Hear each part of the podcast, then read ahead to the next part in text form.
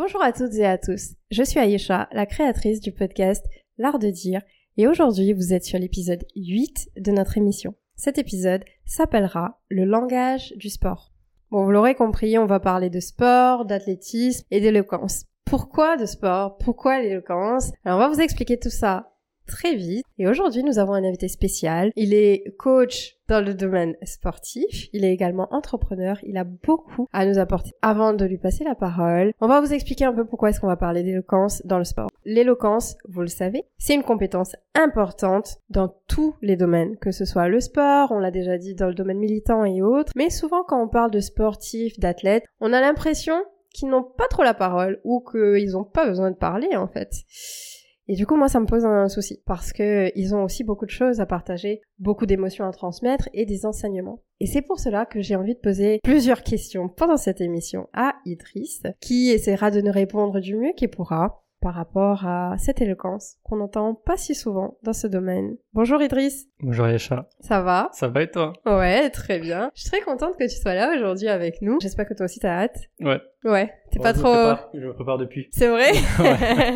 T'as fait ta petite séance de cardio ce matin? Ouais, Ah là là. toujours. Le matin à 5 heures. Oh là là. totalement faux. C'est totalement faux. C'est totalement faux. C'est totalement Idriss, tu le sais, on va parler de beaucoup de choses aujourd'hui, mais avant de parler de tout ça, nos auditeurs, nos artistes ont besoin de savoir qui tu es. Ok. Notre manière de le faire, c'est de savoir, euh, à la manière de l'art de dire, c'est quoi ton humeur ou ton activité qui te correspond le plus, ton lieu idéal, ton émotion. Est-ce que tu peux nous dire tout ça? Ok. Alors mon activité favorite, ça va être le foot. Après, euh, mon lieu favori, ça va être euh, un terrain de foot, du coup. Et après, euh, mon humeur du moment, euh, jovial. Jovial. Ouais, très Oh. souriant. C'est l'objectif, hein. Faut transmettre un petit peu de bonne humeur, de good vibes. Yes. Ok, d'accord. Je te connais depuis quelques mois déjà maintenant et je Ouais. peux confirmer que effectivement quand on te croise, t'es toujours de bonne humeur et que t'es toujours très jovial. Qu'est-ce que tu fais toi dans la vie Ouais. et quoi est-ce qu'on t'a invité aujourd'hui ici? Bah alors, depuis maintenant 2019, j'ai créé mon entreprise.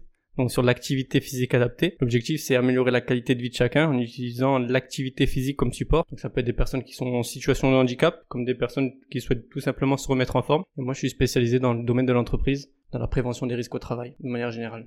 Je fais un petit peu de préparation physique aussi parce que c'est ma passion, vous avez compris avec le foot. Mais j'ai pas fait que ça. euh, Maintenant, je suis spécialisé dans les sports en salle et notamment dans les sports féminins, avec du basket, du volley. Très intéressant. Mhm.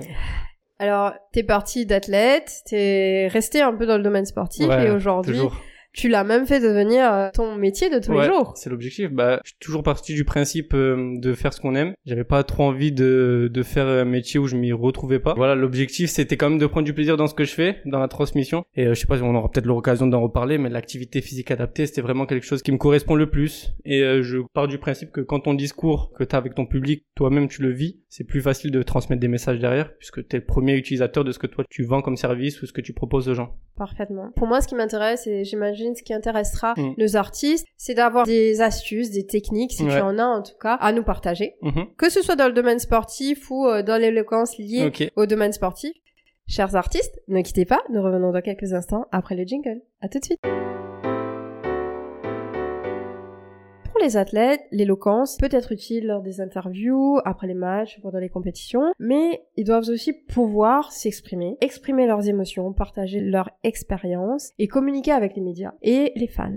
L'éloquence leur permettra donc de transmettre leurs pensées de manière euh, concise, claire et faire passer leur message de façon convaincante. Idriss, tu sais qu'il peut y avoir énormément de défis auxquels sont confrontés les athlètes quand ils doivent s'exprimer en public. Comment, selon toi, est-ce que les athlètes ou les entraîneurs font? Il y a plusieurs choses à différencier, je pense, notamment d'un point de vue joueur ou joueuse et euh, entraîneur ou entraîneuse. Le message ne va pas être le même et le public ne va pas être le même. Là maintenant, la, communication et l'éloquence est devenu quand même quelque chose d'essentiel quand on est sportif ou sportif de haut niveau, parce que tout va être analysé, tout va être euh, mis sur le devant de la scène et c'est important de bien pouvoir s'exprimer pour que le message soit bien transmis et que justement il n'y a pas d'erreur de parcours dedans.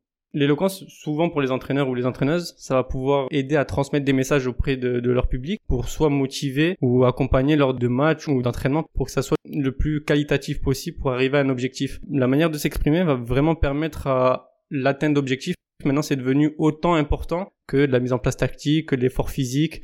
Voilà, la manière de transmettre le message, c'est vraiment quelque chose qui est devenu euh, au cœur euh, d'une performance sportive. Donc pour les joueurs et les joueuses, souvent eux ils vont s'exprimer directement à leurs fans ou au public. Et là ça va être différent parce que tout le monde est entre guillemets sur leur cote. Donc va falloir faire attention à ce qu'on va dire pour être sûr qu'ils fassent pas du un bad buzz ou que leur euh, message soit mal interprété. En plus du message, la manière dont ils vont s'exprimer, ça va être galvanisant ou au contraire il y aura très peu de juste milieu. Très rarement on va dire oui lui sans plus. Soit on aime, soit on n'aime pas. Et là c'est là où c'est important d'avoir une bonne éloquence menos pour que ça soit vraiment parlant, je vais vous donner deux exemples différents. On peut penser à Kylian Mbappé, qui lui, on, le voit comme euh, un chef d'État, limite. Quand il va s'exprimer, tout le monde doit faire attention à ce qu'il va dire, qu'est-ce qu'il va dire, pourquoi, pourquoi il parle pas, pourquoi il parle. Tout va être mis sur le feu et il va s'exprimer d'une manière euh, où euh, les mots vont être pesés, où chaque mot va être, va permettre de donner son idée et la manière dont il va s'exprimer aussi va dire oui bon j'aime bien comment il s'exprime c'est pas quelqu'un entre guillemets de, de quartier ou c'est quelqu'un de la haute société voilà il doit faire attention à ça au contraire on va voir Ribéry par exemple qui lui a été très décrié de sa manière de parler parce qu'il faisait beaucoup de fautes de français, alors que finalement là on cherchait juste de la performance sportive et il essayait d'exprimer un message, mais comme il, il s'exprimait pas de la bonne manière, ben forcément l'opinion publique lui est tombée dessus. Donc c'est là où l'éloquence va être intéressante. En France, ça a été le précurseur de ce qu'on ne veut pas voir entre guillemets, ce que le grand public ne veut pas voir, et maintenant on voit que les nouvelles, les nouvelles générations font très attention pour ne pas tomber dans ça. Ou alors ceux qui sont dans des problématiques comme celle de, de Franck Ribéry vont moins s'exprimer, vont être un peu plus en retrait et vont mm. pas oser aller euh, forcément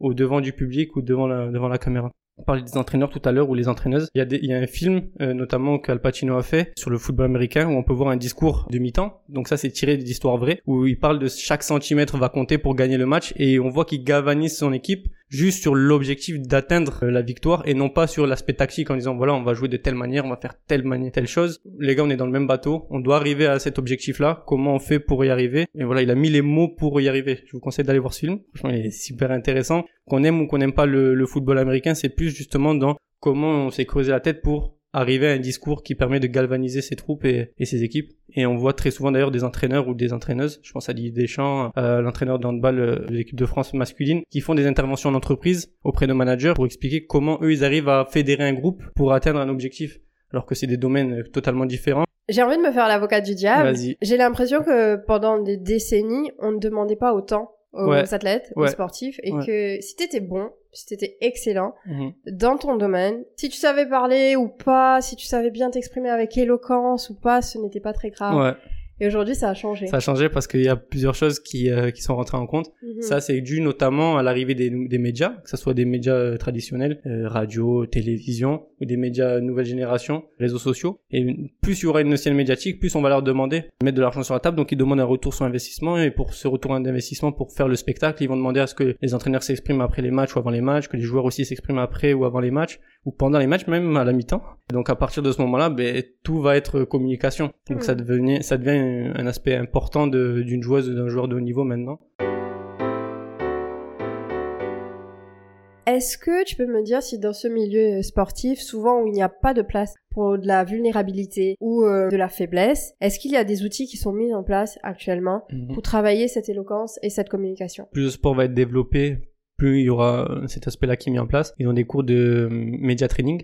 Donc à chaque fois, il y a des, soit des journalistes, soit des personnes justement qui sont pro de la communication, qui viennent aider les jeunes pour euh, s'exprimer en public, euh, comment euh, réagir à telle ou telle question ou à telle ou telle situation. Ça, ça aide justement pour avoir une meilleure éloquence, mais aussi pour s'exprimer face à un public. Je pense que la, vulnérabilité dans ta question, ça va plus se développer avec une nouvelle génération. Je me mets dedans où nous, on va être un peu plus ouvert au fait de, de pouvoir s'exprimer ou quand ça va pas, on va le dire. Et ça va être perçu comme justement un bon professionnel qui sait, dans une mauvaise phase, donc je le dis. Comme ça, si mes euh, performances sont pas bonnes, ils savent pourquoi. Alors qu'avant, c'est vrai, c'était un peu mal vu. Le mm. sportif était euh, la personne élitiste qui ne doit jamais avoir mal, euh, ne jamais souffrir. Après, là, je dis ça, c'est ça reste quand même une utopie. C'est pas non plus à 100%, mais ça évolue dans le bon sens aujourd'hui, toi mm. déjà en tant qu'entraîneur, parce que toi tu utilises cet outil, l'éloquence, la mm. communication, pour tout un tas de choses. Je, mm. pense à fédérer les équipes, je pense à motiver des gens. Comment ça se passe? L'éloquence va faire partie de 50% de la réussite de ma séance, en plus de l'aspect euh, technique qui est important. En fonction de mon public, il va falloir que soit ils prennent du plaisir, soit qu'ils atteignent un objectif.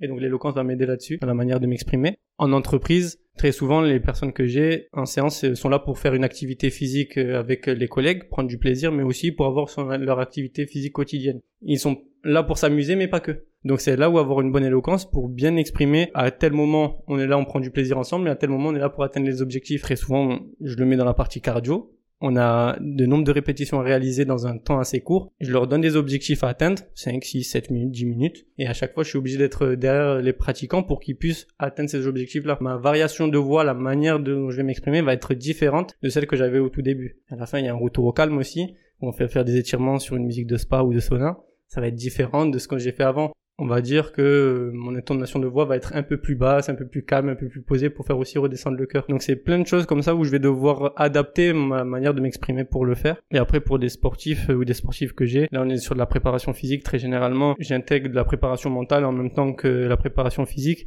Et donc l'éloquence là-dessus, ça va beaucoup m'aider dans l'atteinte des objectifs pour me dire ok là je me mets en condition, je conditionne mon cerveau pour atteindre un objectif. Ça va être un objectif de séance, ça va être un objectif de match, ça va être un objectif euh, sur une saison mais tout va être euh, dans ma manière de m'exprimer.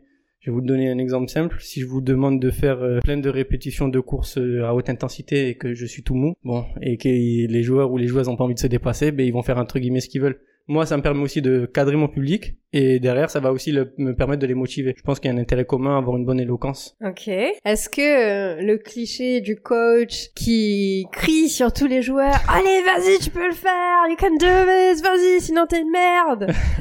Est-ce que tu le fais ça? Est-ce que c'est vrai? Est-ce qu'il y a des coachs qui fonctionnent comme ça? Est-ce que ça marche? Il y en a encore beaucoup malheureusement. Et est-ce que ça marche? Ça ne marche pas du tout. Ah Moi, en tout cas, Même pas au rugby? Ouais, mais bizarrement, je pense pas. Je pense que dans le rugby, au contraire, plus on va être sur des sportifs de haut niveau, plus euh, on va être sur euh, l'aspect mental. Un rugbyman, il sait ce qu'il a à faire entre guillemets. Il a besoin d'une certaine motivation. Je sais, il y en a qui ont besoin de se bousculer un petit peu avant les matchs ou, avoir un discours assez fort, mais de crier derrière quelqu'un, pour moi, il n'y a pas vraiment d'intérêt. L'objectif, c'est de transmettre le bon message au bon moment. C'est là où ça va être intéressant et de la meilleure des manières. Même si c'est sur du collectif, c'est important d'avoir le bon message à la bonne personne et de pouvoir s'adapter là-dessus. J'ai eu des coachs qui étaient euh, tactiquement euh, pas très bons, mais le fait de galvaniser une équipe par un discours, être euh, entre guillemets le meneur d'hommes ou, le, meneur de femmes, la meneuse de femmes du coup, va permettre d'atteindre un objectif, mais ça pas forcément crier derrière derrière quelqu'un pour rappeler qu'il est mauvais.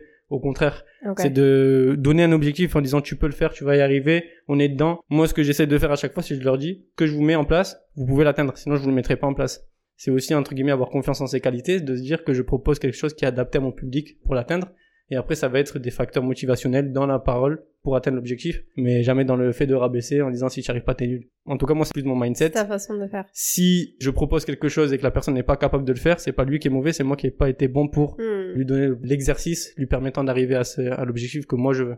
Et il y a aussi la question de la communication dans les vestiaires. Ouais. Il y a besoin d'avoir des relais des fois pour transmettre les bons hmm. messages, en plus de du leader, du, du ou de la capitaine. Comment est-ce que la personne euh, choisit ses relais? Ça, ça varie en fonction des sports en général. Il y a des sports de pelouse où c'est important d'avoir des bons relais puisque le coach est assez loin de ce qui se passe sur le terrain. Le fait de, bon, de bien choisir la personne qui va pouvoir transmettre les messages aux joueurs ou aux joueuses qui sont sur le terrain, ça va permettre justement tout l'aspect performance et l'aspect euh, motivationnel. Très souvent, les leaders de groupe vont se s'apparenter euh, à la personne qui arrive à discuter avec tout le monde.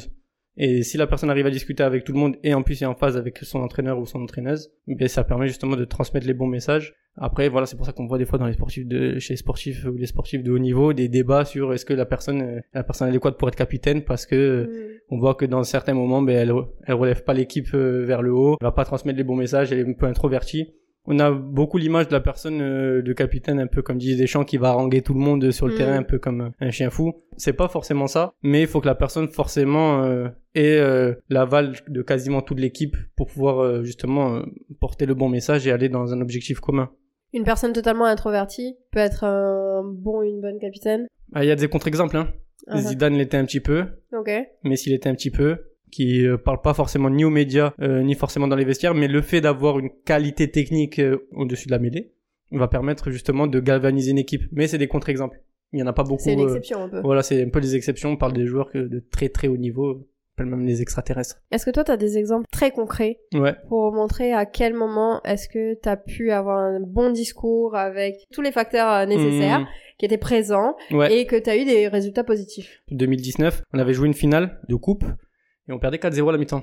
Je vous avoue que perdre 4-0 à la mi-temps, c'était compliqué. Tu vois que tous les joueurs autour de toi, un peu la tête dans les chaussettes, personne ne se regarde dans les yeux. Et c'est là où justement l'aspect technique ne va servir à rien, puisque tu sens que tes joueurs sont dépassés. Et en soi, Si t'as bien travaillé à l'entraînement, t'as pas besoin de, de répéter ce qu'il y a besoin de faire. Là, c'est plus une question de, de motivation, d'état d'esprit, ce qui est un peu paradoxal puisqu'on joue une finale, donc normalement le facteur motivationnel devrait être à son paroxysme, mais pour tout le monde, des fois, on peut être un peu inhibé à cause de la pression. Il y a plein de Le choses qui vont jouer. ouais. Voilà, c'est ça. Donc là, c'est compliqué parce que chacun va avoir une perception qui est différente. Moi, par exemple, ça peut être, euh, si tu me cries dessus, ça va pas marcher. Chez- Sur, euh, sur quelqu'un, ça va marcher. Au Mm. contraire, si moi, tu viens me, me caresser dans le sens du poil, ça va marcher. Et chez d'autres personnes, non. Hmm. Donc c'est là où c'est compliqué d'avoir une éloquence de manière générale pour que ça touche à tout le monde. D'abord, j'ai eu un, un discours qui est assez euh, calme en leur rappelant que ce sont des bons joueurs, que si on est arrivé là, c'est pas pour rien. Et au fur et à mesure de mon discours, j'ai commencé à monter un petit peu le ton. Juste pour les galvaniser, leur remettre un petit peu dedans, leur dire ok les gars c'est une finale par contre, ok vous êtes fort, ok vous êtes beau, il y a pas de problème là-dessus, mais faut qu'on gagne. On n'a pas fait tout ça pour rien. Donc c'est important d'adapter son discours au fur et à mesure du message qu'on veut transmettre pour au début euh, les recentrer dans ce qu'on veut dire, juste pour que l'attention arrive sur nous. Et au fur et à mesure que l'attention est focalisée sur le discours, on peut regarder tout le monde dans les yeux et commencer à hausser le ton pour leur dire ok là maintenant on va se mettre dedans, vous savez ce qu'il faut faire et on va y arriver. Au final on a fait 4-4. On a perdu au penalty, mais au moins on a on a réussi à remonter. Euh, C'est une belle remontée. C'est ce qu'on Ouais. appelle la remontada Ouais, on peut dire ça comme Oh ça, là mais bon. Je connais, je connais. ok, bon, très bien. Après, sur un point de vue féminin, on peut parler de, des sœurs Williams, qui maintenant sont plus que des entreprises. Mm. Après tous les titres qu'elles ont gagnés, elles ont réussi justement à devenir euh, les personnes les plus suivies dans le domaine du tennis féminin. Là, derrière, dans tout leur discours, elles vont réussir, notamment elles, à se galvaniser les jours de match, mais aussi galvaniser toute la population pour les suivre derrière elles. Elles arrivent à euh, donner envie aux, aux petites filles de faire comme elles. Et si une personne n'est pas éloquente, entre guillemets, là-dessus, ça va être très compliqué de pouvoir transmettre un message. Certes, on a gagné des titres, mais de quelle manière je vais transmettre euh, mon message derrière? Je pense que justement ça, ça reste des références euh, dans le domaine sportif. Merci à toi, Idriss, pour ces éléments. J'aimerais maintenant qu'on parle un peu plus de cette double casquette que tu as, Ouais, donc en tant qu'entrepreneur Ouais. et en tant que coach dans le domaine sportif. ouais, Est-ce que ça t'a imposé à un moment un changement ou une évolution dans ta communication dans ton éloquence? Obligatoirement. Ah ouais Ouais, obligatoirement. Dis-nous en plus. Je sais pas si ça s'entend, mais à la base, je suis quelqu'un de très timide, qui a beaucoup de mal à s'exprimer, où je vais parler très vite, où je vais bégayer, où je vais avoir pas mal de difficultés là-dessus. À partir du moment où on veut évoluer, on est obligé de parler en public. Ça dépend du, du secteur d'activité, mais en tout cas, dans le mien, c'est le cas. Ben, déjà un public en face de moi quand je fais des séances, mais aussi face à d'autres entrepreneurs pour présenter mon projet ou tout simplement le pitcher. Et là, ça a été plutôt compliqué parce que ben, tu dois euh, sortir de ta zone de confort, apprendre à t'exprimer différemment. Ça prend du temps. Euh, c'est du travail, mais euh, au fur et à mesure, on y arrive. hein. Le temps fait bien les choses et le travail aussi. Tu nous dis que tu bégayais auparavant, Ouais. tu avais des problèmes d'élocution. Est-ce que tu as eu des formations ou est-ce que tu es autodidacte et Ouais, tu as euh, essayé de travailler dessus en te faisant bien bien mal comme il faut, mais tu as continué? Un petit peu, un petit peu. Je vous avoue, là, j'ai pas été très scolaire. Ça s'est fait un peu sur le tas. J'ai une, comment dire, une personnalité, une vision de, de voir en me disant, on va essayer, on verra. Bah écoute, je dois faire quelque chose. Je vais essayer de pas réfléchir, je vais le faire et après on verra ce qui se passe. J'ai dû euh, pitcher mon entreprise devant pas mal d'entrepreneurs et ben du coup je me suis lancé là-dessus. Bon, j'ai eu un peu de mal, j'ai bégayé un petit peu. Personne n'a compris ce que je faisais d'ailleurs, hein, comme, euh, Tu comme penses métier. ou t'es Je sûr? suis sûr et certain. Je- Mais ça, c'était au début. c'était au début, mais Ouais. si ça se trouve, t'as moins bégayé que tu ne le penses, mais vu que t'avais Ouais. ce passif, Mm. tu te dis que les gens n'ont rien compris Non, alors que... on va dire j'arrive à avoir quand même un recul là-dessus en me disant voilà le message que je voulais transmettre. Non, je sais que ce que j'ai dit a été totalement différent de ce que je voulais faire. Ça a été pas mal de bégaiement, ça a été du stress, j'ai cherché mes idées, il y avait beaucoup de temps de pause et au final je crois qu'ils ont compris que je faisais du sport mais voilà, sans plus non plus mais voilà, ça c'était une première leçon mais ce qui était bien c'est que derrière après j'ai su euh, faire euh, les choses de manière plus posément, de quelle manière l'amener aussi.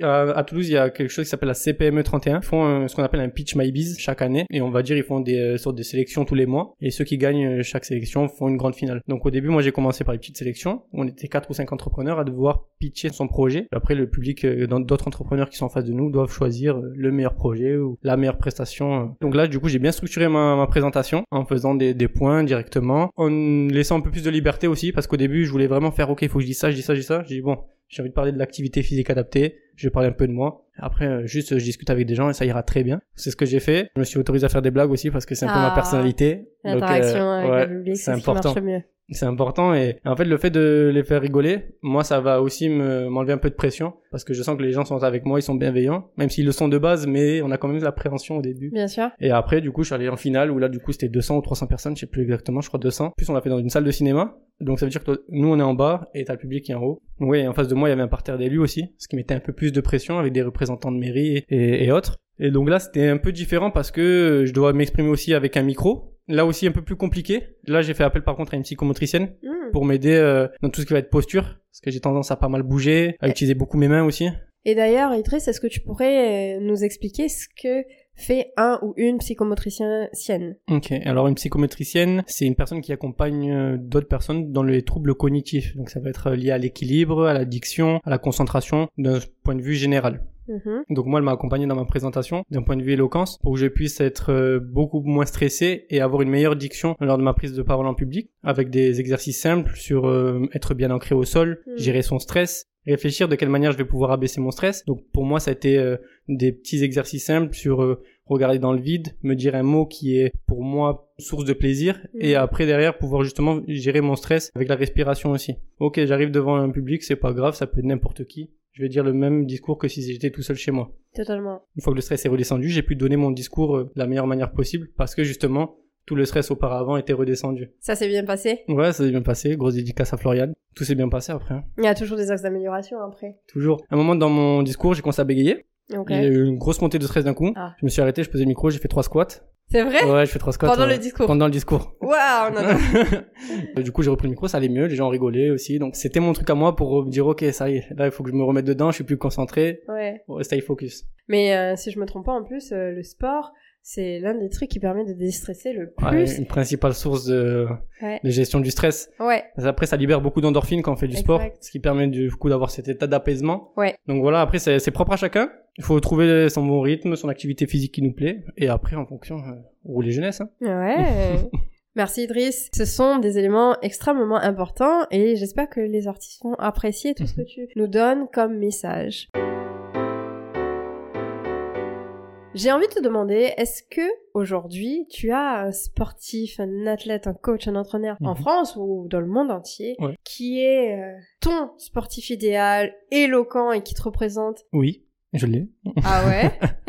Ouais, c'est Thierry Henry. Mais en fait, Thierry Henry, pour moi, c'est quelqu'un quand même qui m'a inspiré tout au long de ma vie. Très motivant, très motivationnel. Surtout à une période de ma vie où pour moi c'était assez compliqué euh, de me sortir un petit peu du lot. J'avais beaucoup de difficultés justement à rentrer dans un groupe, à m'imposer. Et le fait de voir justement Thierry Henry parler et avoir autant de confiance et d'assurance en lui quand il s'exprimait en public après le match, pendant des interviews ou autre, ça m'a vraiment motivé tout au long de ma vie. Gros facteur motivationnel avant les matchs, ça arrivé plein de fois de regarder ses interviews. Et ouais, pour moi, c'est quand même le sportif le plus accompli en, en France. Au-delà de tous ceux qui ont gagné des ballons d'or, euh, si on parle de foot, ça reste quand même quelqu'un qui a marqué une génération. Je pense qu'il laisse pas indifférent pour ceux qui ont grandi avec lui, comme euh, comme moi. Beaucoup d'amour quand je parle de Thierry Henry parce que je sais qu'à des moments difficiles de ma vie, je j'ai pu me reposer entre guillemets sur lui, même si je le connais pas, mais euh, Mhm. ça m'a beaucoup aidé là-dessus. Ouais, j'invite tout le monde à regarder Thierry Henry parler de foot, parler de motivation, parler de sa relation avec ses parents de manière générale. Et ça a été un des premiers sportifs aussi à oser dire qu'il était vulnérable. Malgré cet aspect-là qu'il a de lui très fermé, euh, on a l'impression justement qu'il a beaucoup de mal sur un terrain à dire ok je suis content, mais en dehors ça a été un des premiers à prendre la parole en disant mais ok euh, ma relation avec mon père ça n'a pas été for- forcément évident. Euh, J'ai vécu des choses difficiles en tant que sportif, qui a été assez compliqué, être tout le temps au niveau de pas rater des buts.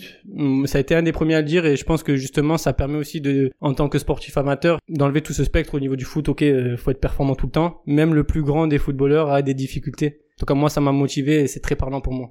Ok, on l'entend dans ta voix, on entend l'enthousiasme. Et ben tant mieux, je pense qu'on a besoin d'avoir des role models, des exemples, Ouais. Comme ben Thierry Henry, certainement Serena Williams, Ouais. d'autres, Djokovic, pour d'autres personnes encore. Jordan, faut pas oublier Jordan. ok, bah toutes ces personnes Mm.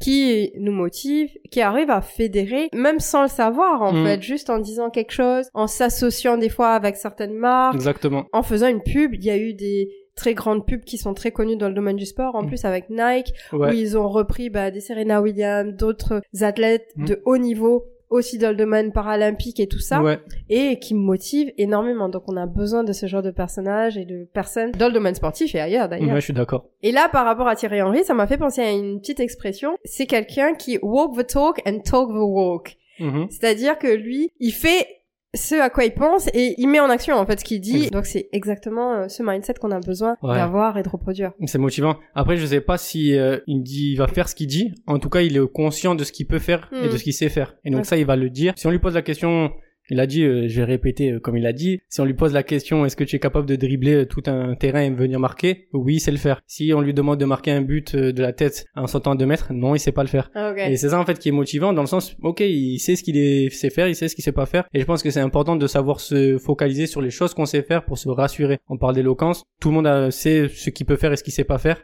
Se focaliser sur les choses qu'il sait faire et après peut-être progresser sur les choses qu'on a plus de difficultés à faire. Mais déjà d'être dans ce mood-là, ça permet d'avoir un point positif pour pouvoir évoluer derrière. Et pour moi, c'est même la définition, en fait, ou même la distinction entre arrogance, humilité et juste confiance en soi. Exactement. Parce que tu sais que tu peux faire quelque chose, donc t'es confiant que tu peux le faire. Exactement. Et à côté, t'as pas besoin d'être plus prétentieux. C'est ça. Je pense que la personne qui est arrogante va être une personne qui est plus dans le dénigrement et qui Mm. se ment à lui-même. Et c'est ça qui est motivant parce que, en fait, on sent qu'il n'y a pas de dénigrement de la personne. C'est Mm. juste qu'il sait le faire et il est conscient. Je pense que tout le monde devrait réussir à, je sais pas s'il devrait réussir parce que c'est peut-être péjoratif, mais euh, se convaincre qu'on sait faire des choses pour être dans un mood positif et dans un mood de motivation. Et même d'ailleurs dans l'éloquence, ça me fait penser à une des règles peut-être non dites, mais Ouais. quand on parle à un public, on n'est jamais censé dénigrer déjà le public, ça Oui, c'est sûr, mais ou même faire penser euh, à ce public que ben moi je sais tout, I'm a know-it-all, c'est Mm. moi qui vais t'apprendre Mm. des choses Ouais. et que toi t'as rien à m'apporter. Mm. Alors que ce n'est pas vrai, c'est C'est toujours ça. une interaction, c'est toujours une connexion entre soi et son public et les deux ont des choses à apporter euh, l'une à l'autre. Ouais. C'est aussi la beauté de l'éloquence, de l'interaction, de la prise de parole en Mm. public. Merci pour tout ça, Idriss. Avec plaisir. J'ai aussi une autre question. Dis-moi. Est-ce que tu penses donc qu'on peut ou qu'on doit être totalement expert ou experte dans un domaine, là on parle du domaine sportif, pour pouvoir en parler Tu vois, j'ai beaucoup évolué sur ce sujet. Hmm. Parce que euh, plus jeune, je, je crois que je suis encore jeune. Je mais- pense que t'es très très Ok, jeune merci. encore. Mais je pense que plus jeune, euh, j'étais focalisé sur le fait qu'une personne qui doit m'apprendre quelque chose doit être un expert dans son domaine. Si moi je sais mieux faire que toi, t'as rien à m'apporter. C'était beaucoup dans le domaine sportif. J'ai un peu Mhm. évolué là-dessus parce qu'au fur et à mesure de mon expérience, j'ai appris beaucoup de choses de personnes qui n'étaient pas forcément meilleures que moi dans certains domaines, mais qui m'ont appris des choses quand même. Je reste comme euh, persuadé que pour parler de quelque chose, il faut au minimum le pratiquer et en parler. Hmm. Je te donne un exemple. Mon entreprise, c'est de l'activité physique adaptée. Il faut savoir que je suis né avec des pieds beaux. Des pieds beaux, si tu sais pas ce que c'est, c'est une malformation au niveau des pieds qui donne beaucoup moins de mobilité et pas mal de complications. Au début, j'ai commencé du coup à faire du foot. Des fois, tu dis bon, pied beau, foot, c'est pas forcément le, le meilleur mélange. Mais malgré tout, arrivé en sport-études, là où je m'entraînais du coup une fois par jour, voire deux fois par jour dans certains cas, j'ai eu des premières complications sur la partie euh, pratique sur la partie douleur, sur la partie récupération, où j'avais beaucoup de douleur, des difficultés à réaliser certains mouvements. J'ai dû m'adapter en fait au fur et à mesure. Et euh, c'est au fur et à mesure après mon parcours de vie que j'ai connu l'activité physique adaptée et que je l'ai utilisé derrière pour euh, en faire mon métier parce que c'est ce qui me parlait, ce qui me passionne. J'aurais beaucoup de mal à entendre justement des discours de personnes qui ne pratiquent au moins pas. Je dis pas qu'une personne doit forcément avoir une malformation ou autre, mais quand on te parle d'activité physique adaptée, si toi-même tu n'en as pas pratiqué, ça me dérange un peu. Hmm. J'estime qu'au moins il faut avoir pratiqué, avoir une- un minimum de connaissances pour venir euh, en discuter. Je pense que c'est important d'être passionné par ce qu'on fait, d'avoir un minimum d'intérêt pour que derrière justement on puisse transmettre le bon message. Enfin, j'espère en tout cas que moi je le transmets de la meilleure manière. J'espère qu'auprès de public que j'ai, ils arrivent à sentir la passion que j'ai et que justement ce qu'ils ont vécu, je l'ai vécu peut-être d'une manière différente, mais que je l'ai vécu pour leur proposer la meilleure des solutions derrière et qu'on puisse avancer ensemble. J'aime beaucoup, j'aime beaucoup. Sans le dire, en fait, pour moi, c'est une façon de parler de la légitimité. Ouais, c'est ça. C'est-à-dire que bah, tu as déjà plus de crédibilité quand tu vas parler de quelque chose que tu as peut-être étudié ou que tu as peut-être vécu toi-même. Ce n'est pas l'expérience de quelqu'un d'autre. C'est ton expérience, ton vécu et forcément... Tu as beaucoup plus de choses à raconter par rapport à cette expérience et ce vécu, ce qui ne veut pas dire que ça pourra être re- reproductible forcément à Oui. toutes les autres Bien personnes, sûr, mais en tout cas, tu as de la légitimité pour Mm. en parler c'est ça. et transmettre ton message à, à un instant T. Ouais, en fait, t'as bien mis les mots dessus. C'est pas être expert forcément, c'est être légitime d'en parler. Mm. Je pense qu'il y a justement une bonne différence là-dessus. Et enfin, Idriss, je pense que la boucle, elle est presque bouclée, parce qu'au tout début, je t'ai posé la question, est-ce que vraiment le sportif ou la sportive, elle a besoin de savoir parler au final? Est-ce que euh, la performance ne suffirait pas? Pour moi, oui. Tout dépend de son niveau. À partir du moment où on devient un sportif de haut niveau, je pense que c'est comme dans tout métier. Si on est commercial et qu'on sait faire que des bases de données et qu'on sait pas vendre, forcément, il y aura euh, quelque chose euh, qui va manquer. Ce sera pareil pour un sportif ou une sportive de haut niveau. Là, on va avoir euh, forcément l'aspect performance qui représente 80%, voire 70% du travail, mais il y a l'aspect média, training, euh, où là, ça va être 30% du travail, où les gens ont besoin de t'entendre, les gens ont besoin de savoir euh, ce que tu penses, pourquoi tu as fait ça. Ça fait partie du métier, c'est comme dans tout, toute autre profession. Pour moi, l'éloquence, ça reste quand même primordial en 2023. Un sportif ou une sportive qui ne sait pas s'exprimer aura plus de difficultés à atteindre le haut niveau.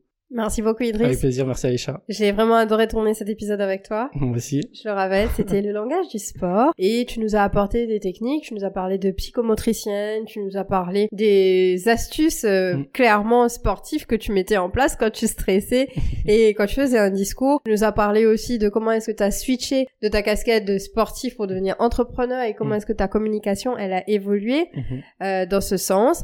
Donc j'espère que les artistes qui nous écoutent vont retenir quelques petites informations et vont peut-être euh, nous contacter, te contacter pour plus d'informations. Je le rappelle, Idriss est coach dans le domaine sportif et tu l'as dit aussi dans le domaine euh, du sport adapté. Exactement. Il est basé à Toulouse, donc n'hésitez pas à le contacter si besoin. Et chers artistes, nous allons vous laisser sur ces belles paroles. N'hésitez pas à nous écouter, à partager, à nous mettre des petites étoiles pour nous donner de la force et du courage. Nous sommes toujours là pour vous, pour vous donner des astuces et des informations sur l'éloquence. Aujourd'hui, c'était le langage du sport. Merci. Ciao, ciao.